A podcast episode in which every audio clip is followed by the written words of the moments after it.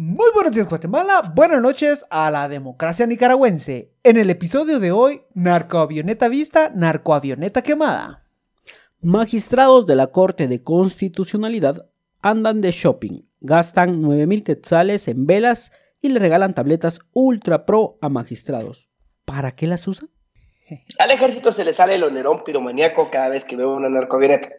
¿Tiene alguna justificación para quemar la evidencia? Aquí le contamos qué ocurre. Bienvenidos a este Sucha Jalele, el único podcast 40% información, 40% risas, 20% mala adicción. Saludos del Ministerio de Defensa, en donde la mochila de primeros auxilios para avionetas caídas incluye curitas, benditas y tres galones de gasolina.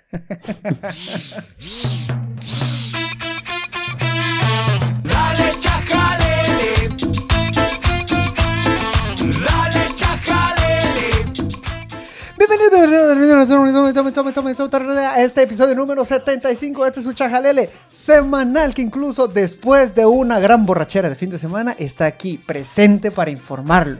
Le saluda una vez Más, for- más formal y de, ¿cómo decirlo? Adulto. ¿Cómo decirlo? Como, como de buen hogar que nunca. Les saludo una vez por semana. Estos seres súper informados. Luis Ángel Sass Hola, hola. Y el joven que hizo la caridad de casarme el fin de semana, Roberto Aguilar. Que hoy lo amas y mañana lo odias. Sí, eso dicen. Eso me estaban diciendo que no podía ser mi amigo. Porque Exacto, no, no, no. Ah, es mi amigo. Un buen, am- un- Ah, Así como, así como lo ven. Mira, un buen amigo te secuestra, te lleva a Las Vegas, eh, no sé, por ahí a Titlán, yo sé. Así como lo miras todo neoliberal que defiende los monopolios del gas, se echó un discurso de abogado, mira, bonito, bonito. Y solo dijo que las leyes no entienden de amor y que él solamente llegaba a ser un, fo- un formalismo ante la promesa que estábamos haciendo. Exacto, como dice. El, amor- el- el amor no entiende de semántica. no, no entiende de códigos. Exacto. Y también dije, y también dije que sí, que el amor no se busca, solamente se encuentra. Ah, sí, Porque- sí. Sí, Claro. sí, muy bonito, muy bonito. Sí, y, que, y, que, y que si besas un sapo hay un, un príncipe ahí. Pero no, no, no, no importa. No importa, eso nos vende Disney, eso se lo compramos y que viva el amor. Ese- Francisco, felicidades por tu matrimonio. Muchísimas Que dure lo que tenga que durar. Este programa oficialmente ya es Doñito. Este programa ya es Doñito, así que ya le puede decir Don Chajalele. ya hay un don en este programa. bueno. Sí, así es. Ya, ya va a los fines de semana, su cuchual en el café. Ya, ya- ya hago churrasco, ya, ya me emociono por hacer un churrasco. Sí, sí, sí. Mano, sí. yo- yo- Hablando, hablando de churrasco, eh, vamos a hablar hoy de algo quemado, ¿no? Mire, para hoy, el tema de hoy le tenemos dos cosas importantes. Calidad del gasto público y ejército quemando avionetas. Vamos primero con la- lo de las avionetas, porque eso es como más sí, rapidito y, yo- nos, y nos vamos al debate profundo después del gasto público. Narcoavionetas quemadas. Usted vio... No, no esta semana, ha sido constante las publicaciones del ejército en la que presumen que están quemando una narcoavioneta y lo muestran como un logro del combate al narcotráfico. Si se recuerdan, Yamatei hace mucho dijo que él presumió que ya habían pasado más de 100 días sin que una sola narcoavioneta fuera detectada en el cielo guatemalteco. Esta semana, la semana pasada, cayó una y lo que hace el ejército inmediatamente es quemarla. Está como raro. No, mira, pero antes vamos por partes, Pancho. ¿Por qué se cae la narcoavioneta vos? O sea, ¿qué mal Sí. mantenimiento le tienen a esas pobres aeronaves que se caen? Bueno, digamos que vienen hasta el tope como que fuera eh, bus hacia Chimaltenango en hora pico. Pues, o sea, es- digamos que, que si esas dan vuelta, la avioneta cae, vamos. O sea, No, pero o sea, les quiero preguntar genuinamente es que, o sea, si se caen o, o las No, no, derriban no, no, así. no, no, no. como- no, no, no, se No, cae. no, no, ¿te acordás que Jimmy Morales dijo que, que, que las, que las, ah, las atajaban con, con, camiones? Con O camiones sea, viejos. ajá, Y ajá. las atrapamos. No, joven, no. Es la imprudencia de un piloto el que, lo que lo ayudó. Lo que ocurre aquí, y es, y es una muy buena pregunta la que hace Roberto, porque hay, sie- siempre hay dos, dos razones. Uno, eh, el pésimo estado en el que se encuentran estas, estas avionetas no es necesariamente el gremio, pues, que se cuida de tener las mejores, que- que mejores credenciales para volar. Pero dos, el cargamento de la avioneta vale tanto que una avioneta se convierte en un material completamente desechable y no tienen empacho en deshacerse de ella. Mira vos, ya encontré, ya encontré la solución para promover la legalización de las drogas. Y, y es eminentemente provida. Que Ajá. que pensar en todas esas almas que mueren, que caen en esas avionetas, que mueren cuando se pudo prevenir su muerte si fuera legal y entonces las avionetas pudieran tener su adecuado mantenimiento Es y estuvieran bajo fiscalización. Así que, señores Provida, pues ahora dense cuenta que ustedes pueden ser pro legalización de drogas porque está generando, es, es un genocidio de pilotos narcotraficantes los que están muriendo sistemáticamente. ¿Y quién habla por esas voces inocentes? ¿Quién, Pancho? Mano, ten- ya, ya el feto piloto se tiene que hacer tendencia, mano. Sí, sí, sí.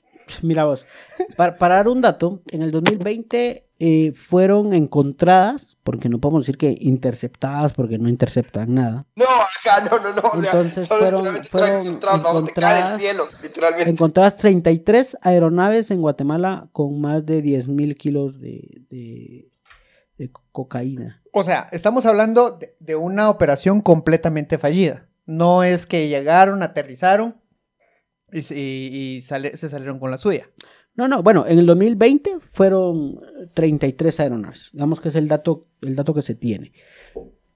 Eso eh, te da que por lo menos casi, ¿no? Dos avionetas por, por encontradas, ¿no? Aparte están las que entraron y nunca se ubicaron. Pero eh, este mismo número fue que el ejército quemó. ¿Vos estás seguro que nuestro ministro de la defensa no se llama Nerón?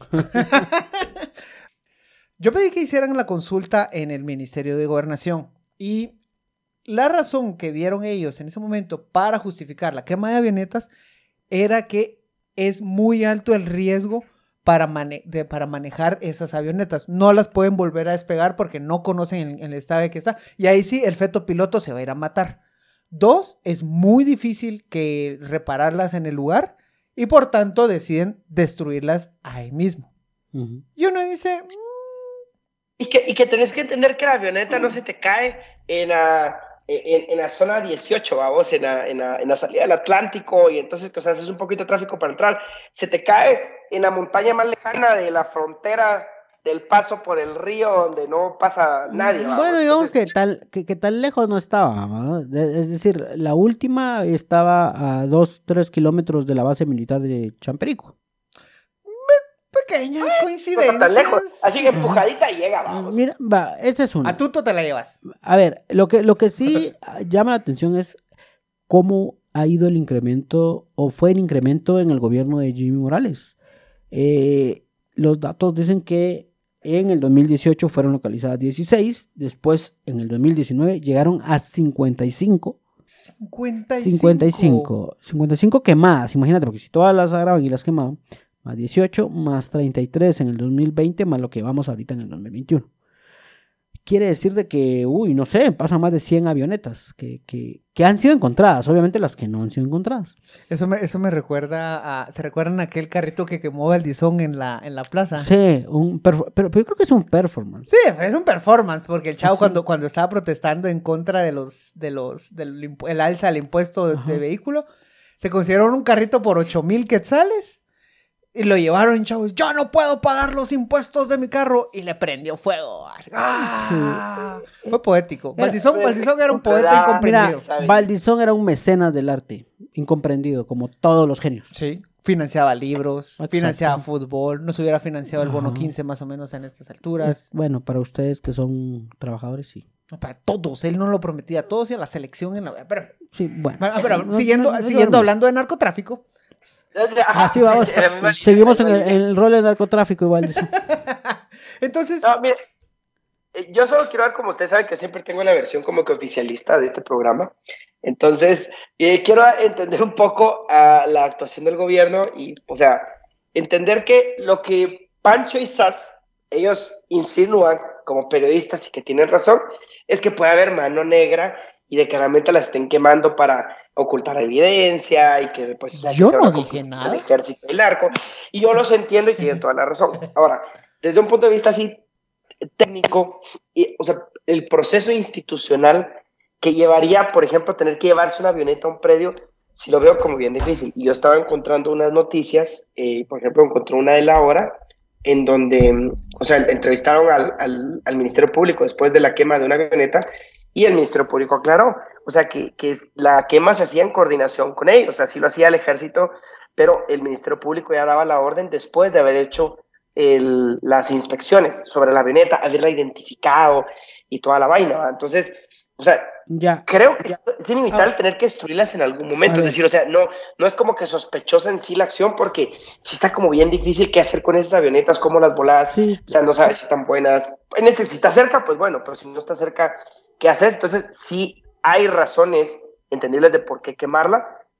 Teóricamente, sí, el Ministerio Público ve las evidencias antes, y aquí el punto sería que se tiene que investigar que el ejército no esté ocultando evidencias con esta quema, ¿verdad? Pero que hasta el momento yo, no he encontrado ninguna yo- te pongo un ejemplo, Robert, que, que es un ejemplo, ¿no? Es decir, vos vas para, para Shela. Resulta que vas por Chimaltenango y te encañonan, te quitan tu carro, se lo llevan y no sé, dos meses después en Huehuetenango aparece tu carro después que pues narcotraficantes lo usan para meter droga a México y lo abandonan. Eh, vos no sabes que están y el ejército dice, no, muy difícil llevárselo, eh, no sabemos si los frenos sirven y no sé acá, y ¿sabes qué? Prendámosle fuego a tu carro, prendámosle fuego, Pre- pre- prendémosle fuego, y queman, y resulta que vos te enterás y decís, ah, puta, ¿por qué, por qué quemaron mi carro? Si mi carrito todavía le podía sacar un repuesto. Ajá. Era, mi carro, era No, no, no, propiedad privada.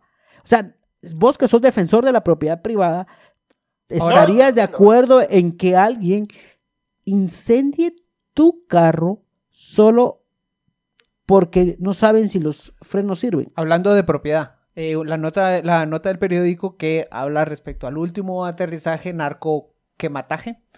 Dice, el aeroplano que ardió... ¿Te gustó? ah?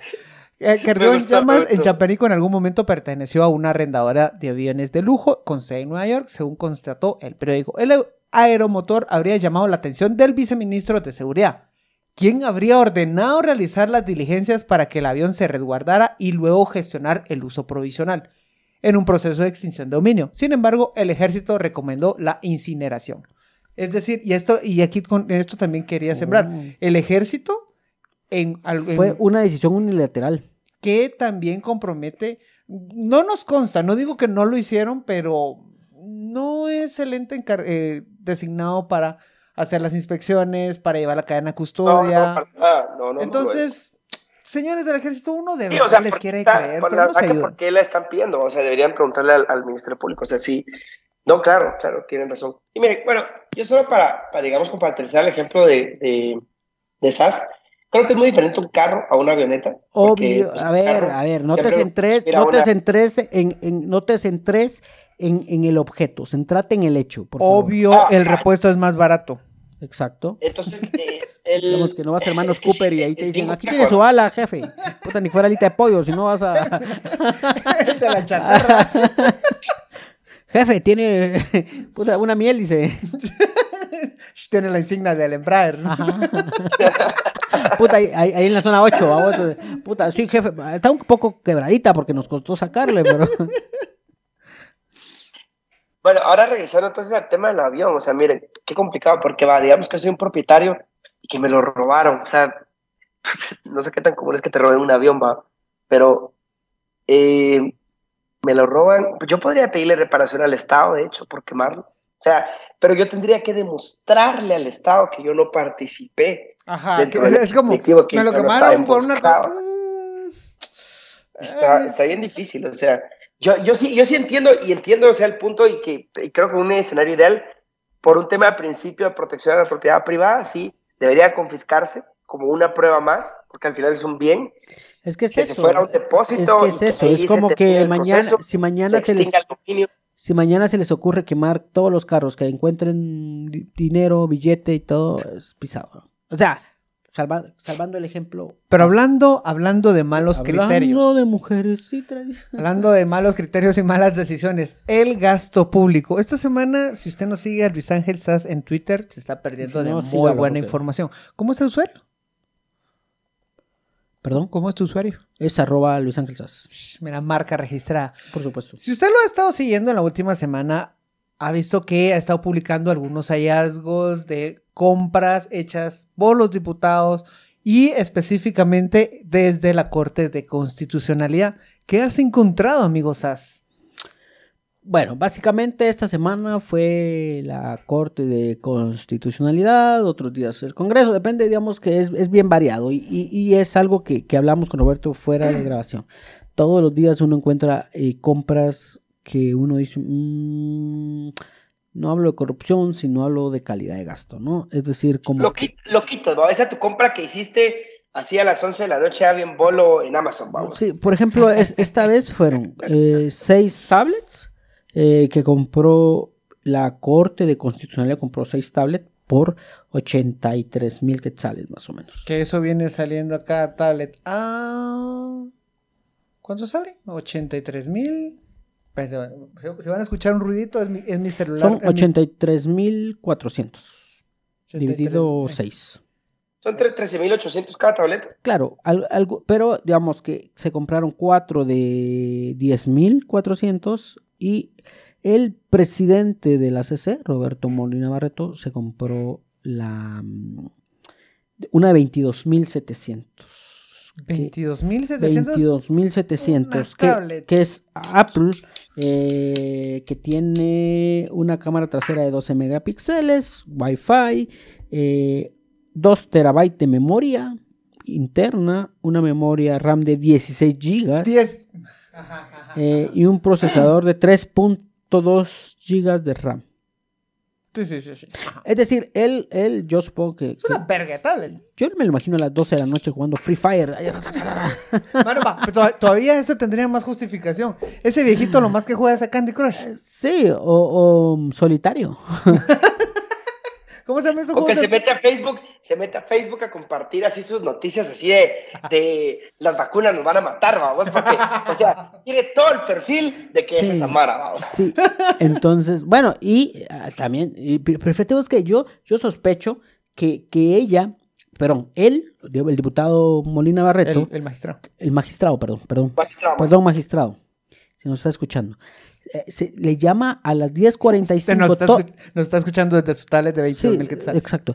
Mira vos, tal vez solo para eso lo compró, para escuchar Chajalele. Ajá, porque Va. usted puede entrar a Pero no- y escucharlo ahí. Pero a mí me contaron que no solo él nos escucha, también nos escucha en la magistrada Dina Ochoa, que compró una tableta de 18 mil quetzales. Que, que básicamente tiene, es, es similar, solo que esta tiene una memoria interna de un terabyte y una memoria. Básicamente la memoria cambia de un terabyte a dos terabytes. Seguramente algunas nudes le llegan a Molina Barreto, ¿eh? por Sí, eso. pues se necesita más HD. Ajá, y entonces, pero la diputada no, la perdón, La diputada, la magistrada. magistrada Dina Ochoa no, y entonces le llama a las 10.45 y le dice, pues jugamos una Free Fire, tienen su equipo, representando, pues. ah, representando a Guatemala, Y se, y se llama anticomunista. ante, anticomunistas GT. Ah, fijo. Y, y fue- ahí los encontrás matando a cualquier chairo ahí en el... Pues, en ¿Cuál el era el Partido. Liberacionalista li- li- de Liberación de aquí, Guatemala, el? M... Movimiento de Liberación Nacional, MLN. El, M- el MLP Ma. dice. Me- No, MLN. Mira vos, yo no sé, pero yo les voy a mandar tu dirección, va, vos, que vayan allá a Shela.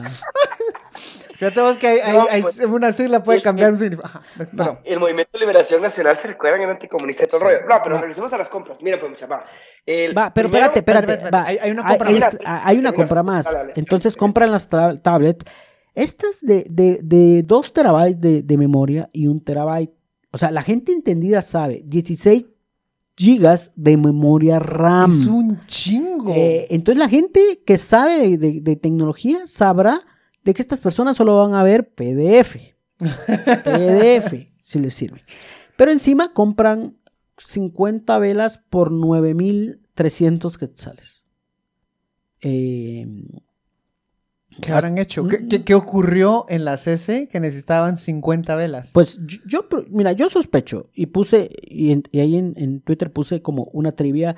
Primero, si creen que hacían ritos satánicos, no sé, si- Mano, Eh, hay que encomendarle a alguien esas resoluciones para que...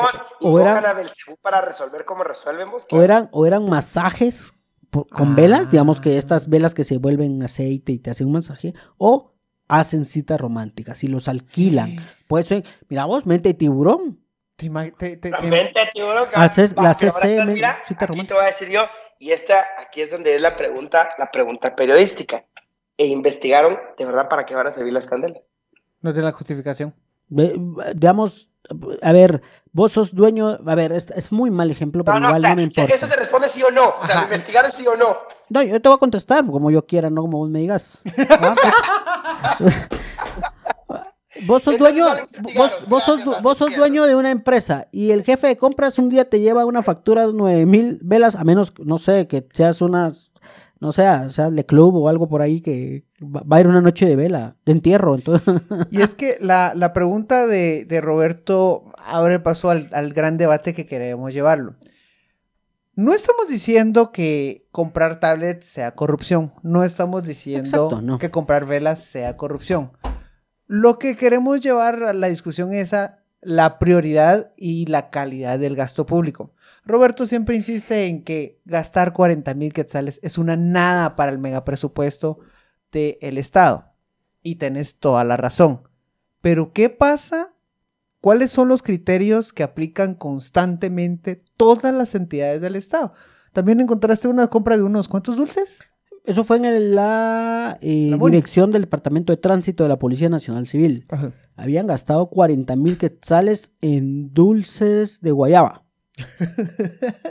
Entonces, ¿Necesitas tantos dulces? pues la justi- ahí- y ahí pregunté, y ahí pregunté, y lo que me dijeron es que ellos daban cursos a eh, niños de educación vial y que les regalaban. Ahora, ¿estás de dulce. acuerdo que el dulce guayaba es el peor No, que le puedes dar a un niño? sentido. No, es que, mira, mira, yo, yo no sé, pero, y, y no, a ver, yo he encontrado que los funcionarios siempre te van a justificar una compra, se necesite o no necesite. Es como el esposo aquel que se compra un delfín No, pero- y se lo lleva a la casa y entonces la esposa le dice, ¿para qué te se compraste? puede- Ah, porque es bien inteligente y me va a ayudar a resolver mis problemas Pero se contigo puede maritales". calificar, la excusa, la excusa se puede calificar. O sea, siempre nos van a tratar de una casaca, pero hay una casaca que vos decís, bueno, sí, razonablemente puede tener sentido y otra que no. Pero aquí viene mi siguiente punto. Entonces aquí el tema de la auditoría social no es solamente ver el número del presupuesto, porque eso no me dice nada, sino realmente, o sea, tendría que ser la auditoría, ya programática que tendría que haber para ver si, por ejemplo, esos 40 mil quetzales en dulces sí tuvieron un resultado necesario para la función pública, porque al rato sí los podría tener. O sea, es que nosotros lo estamos poniendo así en frío, entonces se hace ver mal todo. Va. Hay 40 mil quetzales en dulces. De- Claro, de- digamos, Pero digamos, no tenemos ni idea de a cuántas personas atendieron con esos dulces. Entonces, no tenemos datos, muchachos. O sea, estamos no, no, haciendo no, una pero- muy mala pero auditoría. corrijo, social. corrijo en esto, y en esto de los dulces es, es el que más datos hay. Porque haciendo el cálculo que en cada capacitación le das tres dulces de guayaba, qué mal gusto darle dulces de guayaba a un niño. A nadie Pues le gustan no. los dulces de guayaba. A pero- nadie, o sea, nada. Pero, eh, para, para empezar, eso ya es un hallazgo de Contraloría. Ya, sí, eso es un hallazgo, ya debería ser un hallazgo, sí, sí, sí. Así como que usted no tuvo niñez, ¿ok? O sea, ¡Qué verga! O sea, Mira, sí, va, va, va, pero termina ahí. Estamos haciendo el cálculo y más o menos hubieran, si le dan tres dulces de guayaba, con muy mal gusto, tres dulces de guayaba a cada niño capacitado, hubieran tenido que capacitar a 10 mil niños. Y no, es que, y no es que no haya niños, es la capacidad de capacitación del, del, del Departamento de Tránsito de la Policía. Entonces, mira, yo no sé, eh, a mí ya me he mal pensado, pero esta tiene que ser una característica del periodista, ser mal pensado. Y cuando te dan una justificación así, no, vos sabés, el tiene que ser sabés. objetivo, mal pensado. No. Ese es un sesgo, es un sesgo de por confirmación. supuesto, por supuesto, como cualquiera que investiga cosas, tiene que ser En ese, en, ese, en ese ejercicio de ser mal pensado, ¿Te, así imaginas a Roberto? Ah, Yo no sé si vos, pues, te comes todas las eh, Casacas. casacas que te dan, pues, pero vos también, vos sabes cuando te están viendo- intentando ver la cara. Claro, claro, no, eso Pero sí, entonces, eh, en uno de estos ejercicios, justamente de buscar en Guatecompras, de buscar oficio, que nadie te pasó el dato, solo de repente aparece un número sospechoso, fue así como cayó el caso del agua mágica de, de Amatitlán. Eh, fue un compañero, Enrique García, que buscando una noche, de hecho, de hecho, estaba tan, no, no, no tenía nada que proponer ese día, y empezó a buscar, a buscar, a buscar, y dijo, "Mm, aquí hay algo. Y empezó, hizo la primera publicación. Después empezaron a, empezó a resonar la, la nota, fue a buscar el lugar de donde está la empresa, no existía. de- horas después ya tenía el logotipo de la empresa y ahí empezó y se desató este gran caso que fue la gran estafa de Roxana Valdete y uno de los tantos que al final abierto. se confirmó que era agua con sal. Y como, como decíamos, nosotros no, a ver, yo no digo que, que sea un tema de corrupción, porque no, no lo puedo, a ver, con, con- con lo que tengo no lo puedo probar, no, ir a la empresa, confirmar si está registrada, si, no, no, no, no. Yo lo que digo es la calidad de gasto, es decir, porque si necesitas gastarte, sobre todo en un país como Guatemala, sobre todo en un país como Guatemala donde podrías reorganizar el presupuesto, porque hay otras carencias que son más visibles y a las que tienes que llenar. Creo que, que ese es el verdadero punto, cuando está confirmado, porque te lo dicen los de, de ¿qué? Administración de los ministerios, que todos los ministerios inflan las cifras para que les den más presupuesto. Y al final, ahí está que hay ministerios que tienen su eh, porcentaje de ejecución en 70%. O sea, Ven, el Llegan a 30%. diciembre con un 70% Ajá. de que, órale, hay que sumatar el Así, 30. ¿no? A mí no me Charro, gusta, a mí me encanta. A mí no me gusta el presupuesto, a mí me encanta. Entonces, A es- mí me encanta. Es que ese, ese es el problema y yo creo que en realidad es, a ver, no- por supuesto, Roberto tiene razón cuando dice que nos quedamos solamente en lo micro y cosas muy puntuales y pequeñas e insignificantes. Lo que estamos haciendo aquí es retratando en lo micro para dar una idea de cómo ocurre en lo macro. Claro, porque por este, por este caso yo te puedo mencionar varios donde veo compra de resmas de papel, eh, de alquiler de fotocopiadoras, de eh, suscripción a, en la CC, hablando de la CC, suscripción a esta leyes, hay una, hay una, hay un sistema. Eh, Eh, Guateleyes. exacto, que te compras leyes. Eh, Vas a, yo voy a criticar eso.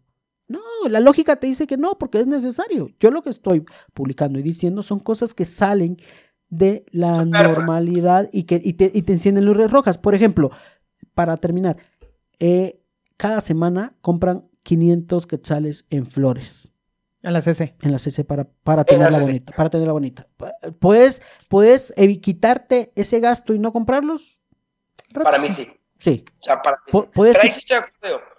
Ahí sí de acuerdo. con- Pero mira, pues entonces aquí es para soluciones, porque entonces aquí llegamos con el problema, porque el problema realmente cuál es, ya claramente establecimos que no es un tema de corrupción, sino que simplemente que el gasto no es bueno. Pero analizar la ejecución de presupuestos es bien complejo porque incluso tiene que ver mucho desde la institución en la que se hace. Por ejemplo, la CC, que es autónoma y administrativamente independiente, o sea, es, es ese grupito literalmente de la CC, o sea, los magistrados y las gerencias de por ahí administrativas, las que administran todo el presupuesto, así como también pasa con el registro general de la propiedad y algunas otras instituciones que, digamos, que tienen mucha libertad de cómo manejar su presupuesto y que de hecho legalmente lo tienen que tener por un tema de separación de poderes. Diferente es hablar del presupuesto del Ministerio de Educación, que es mucho más macro, o sea, que ese se centraliza a través del Ministerio de Finanzas, o sea, a través de todo el, el- tema técnico presupuestario de presupuestos públicos del, del Estado. O sea, se hace un entramado mucho más completo. En cambio, en ACC, a pesar de que son gubernamentales las dos, es muy diferente cómo se analiza la forma en la que gastan las, las instituciones. ¿Cómo solucionarlo? Yo sí lo veo bien complejo porque incluso me doy cuenta que pasan en la iniciativa privada. O sea, nosotros vemos también muchas empresas así como muy grandes que tienen un montón de dinero y mientras más grande es, de hecho los gastos tienden a ser a veces más, más absurdos, pero es porque simplemente crece tanto la burocracia. Las ONG, Entonces sí. bueno. No sé por qué, no, no sé cómo controlarlo. Lo que quiero decir es que no sé cómo controlar el problema. Es, es bien difícil. Y ya, para cerrar, ¿a qué le dan chajalele? Roberto. Yo le doy chajalele a las notas a medias. Insisto que se tiene que investigar con contrarresultados de las instituciones si sirvió o no la compra, porque si no, se queda muy, muy en blanco. Roberto quiere que le pasen una encuesta a los niños que les gustó la guayaba o no. Exacto. A ver, niño, vos Es regresarías, parte- a otro. la Tu curso es, y tu curso es del 1 al 10 satisfactorio por el Guayaba, 9, 8 y, y ver los 10 mil niños que alcanzan a ver. Rojo significa chish la guayaba. Chich, y, y verde es me la tragué enterita. La, la Guayaba. ¿Sabes a qué le da chajalele? Yo le doy chajalele a los ingenuos. A la ingenuidad, al creer todo lo que te dicen los funcionarios. Eso. Excelente. Llegamos al final de este episodio muy bonito. 30 minutos finos, directos, que usted llega a la cena familiar y dice, yo soy una persona más culta porque escuché Ex- Micha Jalele. Exacto. Y me propuse este, este episodio no decir una sola mala Es palabra. cierto, la- las pasadas se te pasó decir- la mano y ahorita y hoy fui un elegante. alguien- soez- no fui soez ni inapropiado. Así que gracias por escucharnos, gracias por estar pendiente de nosotros. Y eh, yo sé que les gustó este episodio, lo sé. Y si Compártanlo, no, un compártanlo. like, un compartido. Denle like, en- suscríbanse en Spotify, denle like, retweet, Y reacción si nos Instagram. equivocamos, también háganos saber y ahí les contestamos. A mí me encanta contestar eso. Y si no les gusta, pues eh, vamos a llevarles Pues, a eh, Roberto para que lo incineren como las avionetas. Muy buenas de Guatemala, buenas noches mundo. Adiós. Nos vemos. Adiós. días, tardes.